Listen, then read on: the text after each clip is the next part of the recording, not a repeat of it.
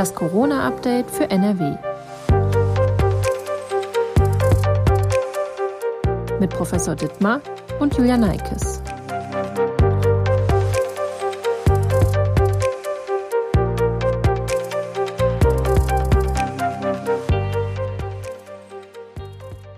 Hallo zusammen und herzlich willkommen zu unserem Podcast Das Corona-Update für NRW.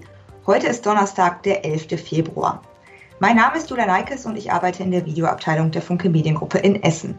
Professor Ulf Dittmar, Leiter der Virologie an der Uniklinik in Essen, ist mein Gesprächspartner. Guten Tag, Herr Professor Dittmar. Ja, guten Tag. Bevor es losgeht, noch mal kurz der Hinweis auf unseren Corona-Newsletter. Wenn Sie Interesse daran haben, der Link steht in der Folgenbeschreibung. Der Newsletter wird täglich von der Redaktion verschickt. Am Mittwoch haben Bundeskanzlerin Angela Merkel und die Ministerpräsidentinnen und Ministerpräsidenten über das weitere Vorgehen in der Corona-Pandemie beraten. Das Kernergebnis, der Lockdown wurde erstmal grundsätzlich mit kleinen Ausnahmen bis zum 7. März verlängert, also um weitere drei Wochen. Wie bewerten Sie denn diese Entscheidung, den Lockdown jetzt erstmal wirklich grundsätzlich zu verlängern? Ist das die richtige Entscheidung oder alternativlose Entscheidung zu diesem Zeitpunkt? Ja, zu diesem Zeitpunkt war das äh, im Kern sozusagen alternativlos. Wir sind zwar auf einem guten Weg, ähm, was die Neuinfektionszahlen und auch die Zahlen von Patienten, die an Covid-19 erkrankt sind, anbetrifft. Ähm, aber wir sind noch nicht auf äh, Werten, wo man sagen kann, man kann das jetzt äh, sehr breit äh, lockern ähm, dann würden jetzt in dieser Phase, da bin ich mir ziemlich sicher, die Zahlen sehr schnell wieder hochgehen.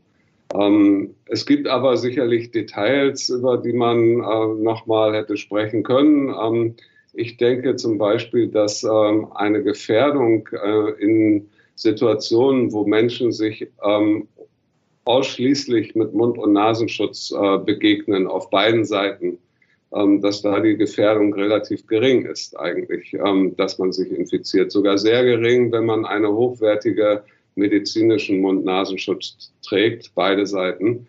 Ähm, also dieser Aspekt kommt mir so ein bisschen zu kurz. hier hätte man einige Details nochmal diskutieren können und vielleicht auch darauf bestehen können, dass in solchen Situationen, also das ist ja zum Beispiel wie bei jedem Einkaufen, da muss jeder Mund-Nasenschutz tragen und da ist auch äh, meiner Ansicht nach der Supermarkt jetzt nicht anders als ähm, äh, ein Schuhgeschäft zum Beispiel. Ich verstehe natürlich, dass man grundlegend die Mobilität der Menschen reduzieren wollte. Ähm, das ist sicherlich auch ein wichtiger Aspekt, aber dieser Aspekt Mund-Nasenschutz äh, beidseitig schützt gut vor allen Dingen, wenn es medizinischer ist, äh, das ähm, muss, glaube ich, noch mal intensiv diskutiert werden, würde nämlich weitere Möglichkeiten eröffnen.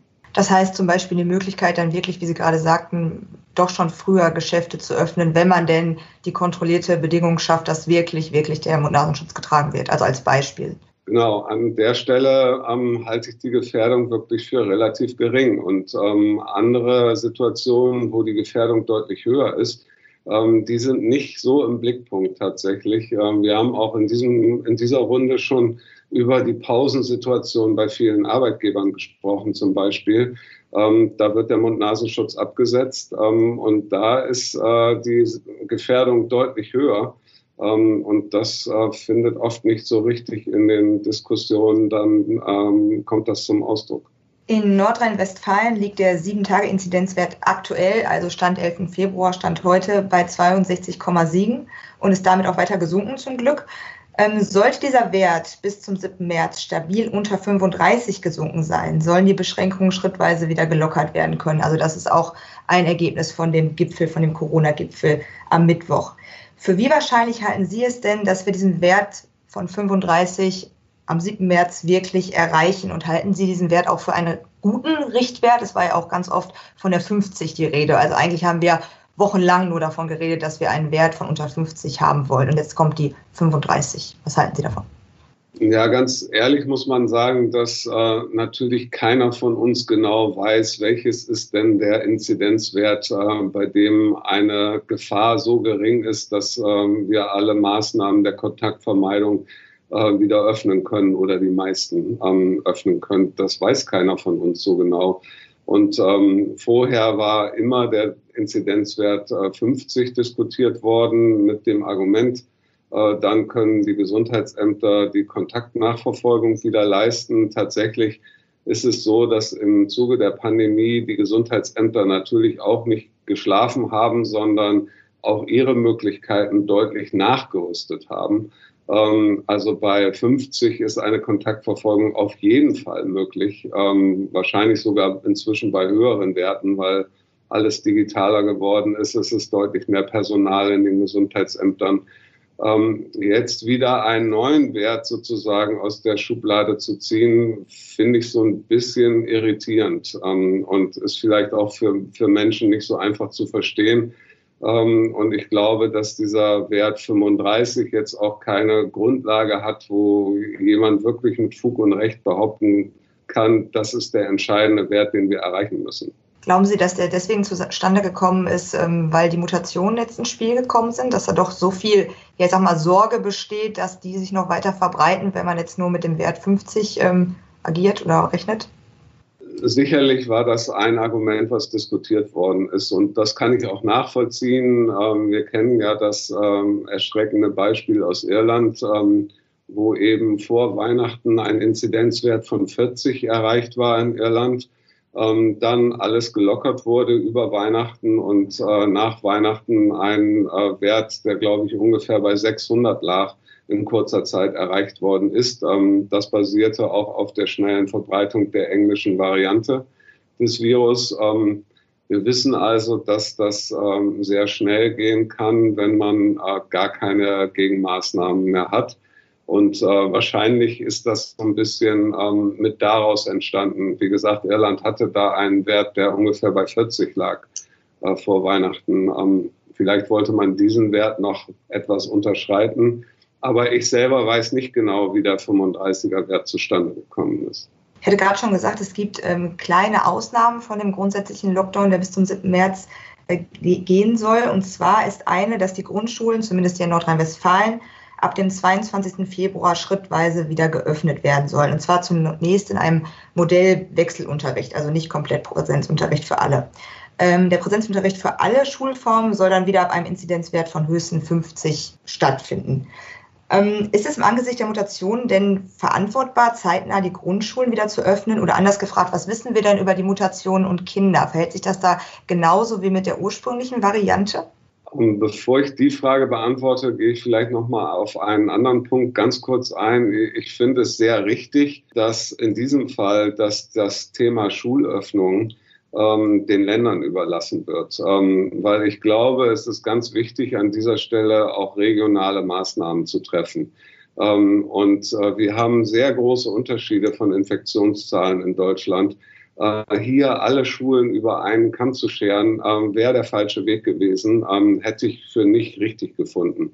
Und ähm, ich bin mir ziemlich sicher, dass ähm, selbst wenn wir jetzt die deutschlandsweite Inzidenz von unter 50 erreichen, ähm, und jemand äh, dann beschlossen hätte, dann werden alle Schulen in Deutschland geöffnet, äh, dass lokal, wenn wir ähm, Ausbrüche gehabt hätten, auch wieder Gegenmaßnahmen getroffen worden wären bei hohen Inzidenzwerten und Schulen wieder geschlossen worden wären. Also macht es keinen Sinn, nicht auch den umgekehrten Weg zu gehen und wenn Inzidenzen besonders niedrig sind, an dieser Stelle Schulen schon frühzeitig zu öffnen, Grundschulen und ähm, Kindergärten ähm, weil jeder Tag, den äh, die Kinder nicht zur Schule gehen können, ist eine extreme Belastung für die Kinder ähm, und auch für die Eltern. Äh, das muss man ganz klar mal so sehen. Und die psychischen Folgen von, äh, von Homeschooling und äh, ständig zu Hause sein hat ja eine große Studie jetzt gerade belegt äh, bei Kindern. Das ist ein ganz wichtiger Gesundheitsaspekt für Kinder. Ähm, und da muss man unbedingt so flexibel wie möglich sein und äh, unbedingt so viel ermöglichen, wie ähm, möglich ist eben an der Stelle. So, jetzt komme ich zu den Varianten. Ähm, wir wissen das leider noch nicht ganz genau. Man kann sich natürlich jetzt als Virologe vorstellen, dass wenn ein Virus infektiöser ist für Erwachsene, ähm, dass es dann auch infektiöser sein kann für Kinder. Äh, bisher waren gerade junge Kinder im Kita-Alter und im Grundschulalter ja alles andere als Treiber dieser Pandemie. Ähm, diese Kinder infizieren sich seltener, sie erkranken so gut wie gar nicht. Ähm, das heißt, sie haben ein deutlich geringeres Risiko als Erwachsene. Wenn jetzt aber dieses englische Virus zum Beispiel äh, sich leichter verbreitet, dann könnte es sein, dass es sich auch in Kindern leichter verbreitet als das bisher vorkommende Virus. Ähm, es gab darauf, äh, darauf so ein paar Hinweise aus England, die wurden dann aber von den Wissenschaftlern relativiert. Äh, das ließ sich so nicht wirklich halten, weil es waren ganz spezielle Situationen, wo es da Infektionsketten in Schulen gegeben hat mit der englischen Mutante. Also leider wissen wir das noch nicht wirklich. Ähm, aber ich glaube, dass dieses andere Gut, nämlich Bildung und Kindsgesundheit, was äh, psychologische Fragen anbetrifft, sehr, sehr hoch zu gewichten ist. Und wir müssen das unbedingt ganz äh, äh, genau gegen Infektionsschutz und Pandemieschutz abwägen. Sie sagten gerade, es gibt auch eine aktuelle Studie. Was ist das genau für eine Studie? Was wurde da erforscht oder angeschaut? Es war ein sozusagen, es war nicht wirklich eine Studie, sondern wie die ersten Zahlen zu der ähm, englischen Mutation ähm, kamen, da wurde aus England gesagt, also aus der Grafschaft Kent zum Beispiel, wo die als erstes aufgetreten ist, es, es wären besonders viele Kinder betroffen von dieser Infektion. Äh, Fakt war in dieser Situation aber, die Schulen waren weiter auf äh, in dieser Phase und es gab aber einen sehr strikten Lockdown, was die Erwachsenen anbetrifft. Alle Geschäfte waren zu. Ähm, das heißt, es gab kaum Infektionsketten unter Erwachsenen. Ähm, es gab dann aber einzelne Infektionsketten unter Kindern, weil die weiter zur Schule gegangen sind. Ähm, das hat das Bild völlig verzerrt und kurzzeitig zu der ähm, Annahme geführt, äh, Kinder wären vielleicht besonders betroffen von diesem Virus. Das ist danach von den Personen, die diese Untersuchung gemacht haben, relativiert worden. Das war nur aufgrund der besonderen Situation zu diesem Zeitpunkt ähm, in der Grafschaft Kent der Fall. Die No-Covid-Initiative hat ein neues Strategiepapier veröffentlicht, in dem es um einen konkreten Fahrplan aus dem Lockdown gehen soll und eine langfristige Strategie für das Jahr 2021, also wie wir mit dem Virus in den nächsten Monaten leben könnten. Es ist also quasi so eine Art, ich sage jetzt einfach mal, Gegenentwurf zu der bisherigen Strategie auf Sicht fahren, die sich ja durchaus auch oft bewährt hat. Können Sie uns einmal kurz erklären, was denn so der Kerngedanke hinter dieser Strategie ist oder der Hauptunterschied zum aktuellen Pandemie-Management? Und ich, ich möchte erstmal einmal sagen, dass natürlich, ich kann das auch verstehen, viele Menschen genervt sind von diesem Auf Sicht fahren und dann immer sagen, es gibt keine Strategie, wenn man auf Sicht fährt und das ist alles nicht äh, nachhaltig und äh, durchdacht. Äh, tatsächlich ist es so, dass wir ähm, bei Pandemien äh, zum Teil auf Sicht fahren müssen, weil wir auf äh, akute Entwicklungen auch ganz akut reagieren müssen. Und äh, wer hätte schon in dem letzten Jahr die ganzen vielen Ereignisse, die es da gegeben hätte, voraussagen können? Und ähm, wer hätte eine Langzeitstrategie entwickeln können, die genau für diesen Verlauf der Pandemie äh, gepasst hätte? Ich glaube niemand. Ähm, insofern muss man da auch mal die Politik ein bisschen in Schutz nehmen, dass äh, das immer so rüberkommt, dass es völlig unstrukturiert ist, äh, auf Sicht fahren. Ähm, tatsächlich braucht man auf Sicht fahren in Pandemien ein wenig. Ja? Und eine Langzeitstrategie wird oft von akuten Ereignissen dann überholt. Ja, wer hätte diese Mutationen so vorausgesagt? Ähm, Wer hätte die Impfstoffentwicklung genau voraussagen können und wann wir anfangen zu impfen und wie viel äh, wir geimpft kriegen? Außerdem sind ähm, Pandemien zumindest zu Anfang immer ähm, mit total zufälligen Ereignissen assoziiert. Also uns wird nichts bleiben, als zum Teil auch auf Sicht zu fahren. Und jetzt zu diesem äh, No-Covid, äh, zu der Strategie. Ähm, ich glaube, es ist ähm, gut, weitere Strategien zu entwickeln, wie wir mit dieser Pandemie umgehen können. Ich sehe aber einige Punkte ähm, sehr kritisch äh, bei diesem Papier und bei dieser Strategie. Ähm, es werden ja immer die Länder Australien und Neuseeland angeführt, äh, dass das da so gelungen wäre. Tatsächlich ist das da aber ähm, gelungen, wie der Sommer gekommen ist. Ich glaube, wir werden diese Strategien und diese Zahlen im Winter eigentlich kaum erreichen können. Das ist äh, sehr, sehr schwierig bis unmöglich. Ähm, Im Sommer ist das äh, wahrscheinlich eine andere Voraussetzung. Äh, um sowas auch erreichen zu können. Und dann sehe ich noch ähm, zwei wichtige Probleme, ähm, nämlich diese regionale äh, Kontrolle des Virus und dann Abriegelung von regionalen ähm, von Orten gegenüber angrenzenden Orten. Äh, wir befinden uns hier ja im Ruhrgebiet. Äh, stellen Sie sich das mal im Ruhrgebiet vor. Ähm, es gibt sehr unterschiedliche Inzidenzen in Ruhrgebietstädten und äh, Regionen hier. Und dann darf man von der einen Region nicht mehr in die andere fahren. Das beinhaltet diese Strategie ja. Ähm, grüne Regionen werden gesperrt für Menschen mit roten Regionen und umgekehrt. Solche Maßnahmen gibt es ja tatsächlich in China. Und ich halte sie für sehr zweifelhaft, ob man das wirklich durchführen kann und durchführen möchte. Ja, also ähm, wer, wer mal nach China guckt, wie China mit dieser Pandemie umgeht, ähm, da werden wirklich alle Menschenrechte über Bord geworfen. Ja. Und ich glaube nicht, dass wir auch nur wenige Schritte in diese Richtung sozusagen sozusagen ähm, hier auch gehen wollen. Ja. Also ich halte das nicht für durchführbar mit diesen Regionen innerhalb eines Landes wie Deutschland, was sowieso ja ähm, auch noch sehr viele Außengrenzen hat und ein Transitland ist, da wird es dann auch alles äh, viel komplizierter.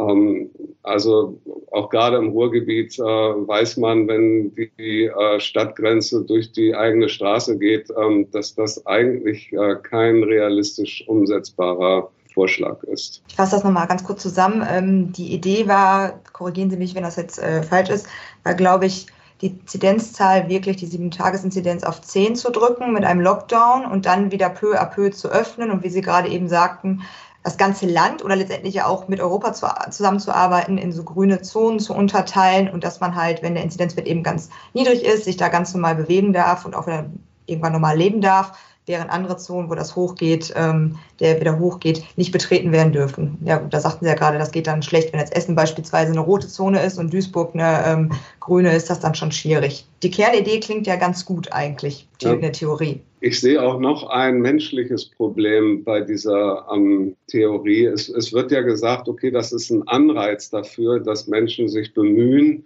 ähm, diese grüne Zone zu erreichen, also diese Inzidenzzahlen zu erreichen.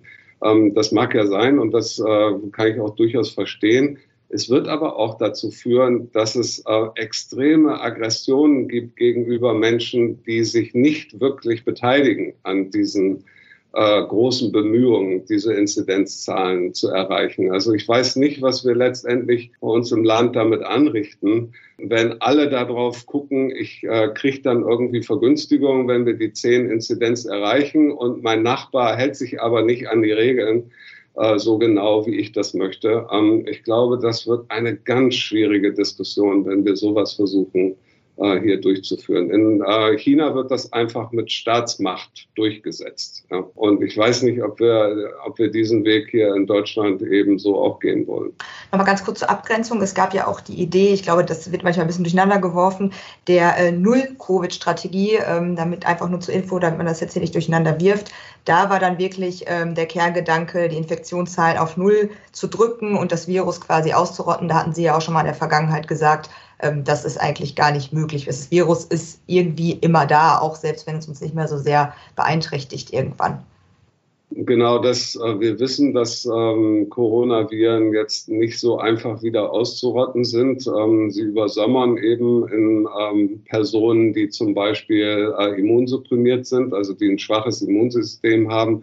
Äh, die können Wochen, Monate lang äh, das Virus in sich tragen und es dann, wenn es bessere Wetterverhältnisse wieder gibt, dann eben auch wieder weitergeben. Wir wissen, dass wir, um Viren auszurotten, ähm, ja, fast 100 Prozent äh, der Bevölkerung impfen müssen. Ähm, die Impfprogramme zur Ausrottung von Viren gehen von 95 bis 99 Prozent Impfrate aus, die man erreichen muss, äh, um Viren auszurotten. Ähm, das ist uns ja mit den Pocken schon einmal gelungen, mit dem Pockenvirus ähm, und mit, äh, mit dem Poliovirus so teilweise gelungen. Aber das ist ein ganz weiter Weg und ein ganz schwieriges Thema. dieses Virus wird uns jetzt auf Null so schnell nicht verlassen. Zum Abschluss noch mal ganz kurz eine Frage zum Thema Impfstart in den Impfzentren. Diese Woche ging es ja endlich los. Alle Bürger und Bürgerinnen aus Nordrhein-Westfalen, die über 80 Jahre alt sind und geimpft werden wollen, können sich nach Terminvereinbarung endlich impfen lassen in den nächsten Wochen. Und auch der AstraZeneca-Impfstoff, wir hatten das Thema ja auch schon letzte Woche, ähm, wird dort beispielsweise bei Rettungssanitätern oder anderen Mitarbeitern aus medizinischen Bereichen, die unter 65 Jahre alt sind, verimpft. Die Impfzentren haben aktuell noch Kapazitäten, können aber natürlich auch nur das impfen, was tatsächlich da ist. Wie schätzen Sie denn die Lage ein? Glauben Sie, es wird uns mittelfristig mehr Impfstoff zur Verfügung stehen hier in Nordrhein-Westfalen, damit wir das Ganze beschleunigen können? Sie da einen Einblick? Ja, ich glaube, es ist wichtig, die Kampagne noch zu beschleunigen, ähm, weil das wird uns natürlich helfen. Sicherlich ist es so, dass die Impfung, auch wenn wir diese Daten noch nicht wirklich gut vorliegen haben, ähm, die Übertragung mit verringern werden, aber vor allen Dingen die schweren Krankheitsverläufe verhindern. Und darum geht es ja primär. Ähm, wir möchten die Menschen nicht im Krankenhaus haben und wir möchten schon erst recht gar nicht, dass Menschen an dieser Infektion versterben. Da werden die Impfstoffe uns helfen und deswegen brauchen wir möglichst ähm, viel Impfkapazität.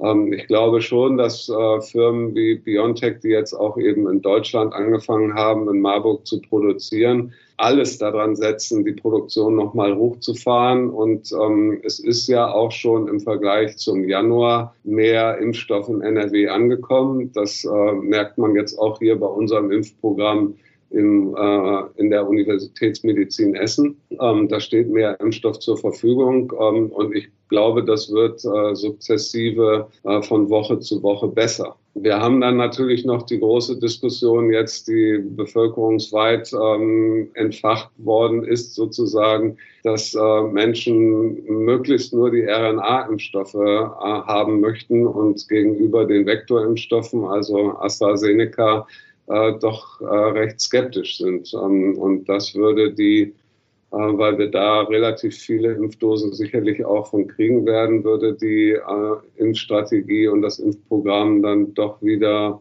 behindern wahrscheinlich. Zumal man ja eigentlich weiß, dass es da gar keinen äh, Grund gibt, skeptisch zu sein gegenüber diesen Impfstoffen. Die sind ja genauso sicher wie auch die äh, RNA-Impfstoffe. Genau, die, die Sicherheit ist, äh, ist absolut vergleichbar. Also ich, ich weiß nicht, ob es da irgendwelche Gerüchte gibt. Ich höre das immer wieder. Es wäre ähm, ein gefährlicher Impfstoff, der von AstraZeneca und man wollte jetzt nicht Versuchskaninchen äh, zum Versuchskaninchen gemacht werden. Also das äh, ist alles äh, nicht haltbar. Ja, dieser Impfstoff, es sind alle Daten von der EMA überprüft worden ähm, ist als sicher eingestuft worden und die ähm, milden Nebenwirkungen waren keine anderen, als die bei den RNA-Impfstoffen aufgetreten sind. Wie gut dieser Impfstoff letztendlich äh, auch gegen die Mutanten und Varianten des Virus wirkt, ähm, da gibt es sicherlich noch Studien und da liegen noch nicht alle Daten auf dem Tisch. Ähm, es könnte sein, dass die RNA-Impfstoffe da etwas effektiver sind, ähm, aber trotzdem hat der AstraZeneca-Impfstoff ein, ein gutes äh, Schutzpotenzial, ja, vor allen Dingen auch gegen schwere Erkrankungen. Und wenn man jetzt keinen anderen kriegen kann, dann ähm, ist die Entscheidung eigentlich, ich impfen, lass mich gar nicht impfen oder mit diesem Impfstoff, ähm, sollte eigentlich auf der Hand liegen. Dann würde ich sagen, dann beenden wir den Podcast an dieser Stelle oder das Gespräch an dieser Stelle. Vielen Dank für das Gespräch und vielen Dank, dass Sie sich die Zeit genommen haben. Ja, lassen Sie sich impfen und ähm, bis zum nächsten Mal. Genau, bis zum nächsten Mal. Nächste Woche geht es dann nämlich weiter und zwar wieder nächsten Freitag mit einer neuen Folge von unserem Podcast, das Corona-Update für NRW. Und bis dahin wünsche ich Ihnen auch eine schöne Woche. Passen Sie auf sich auf. Bis dann. Tschüss.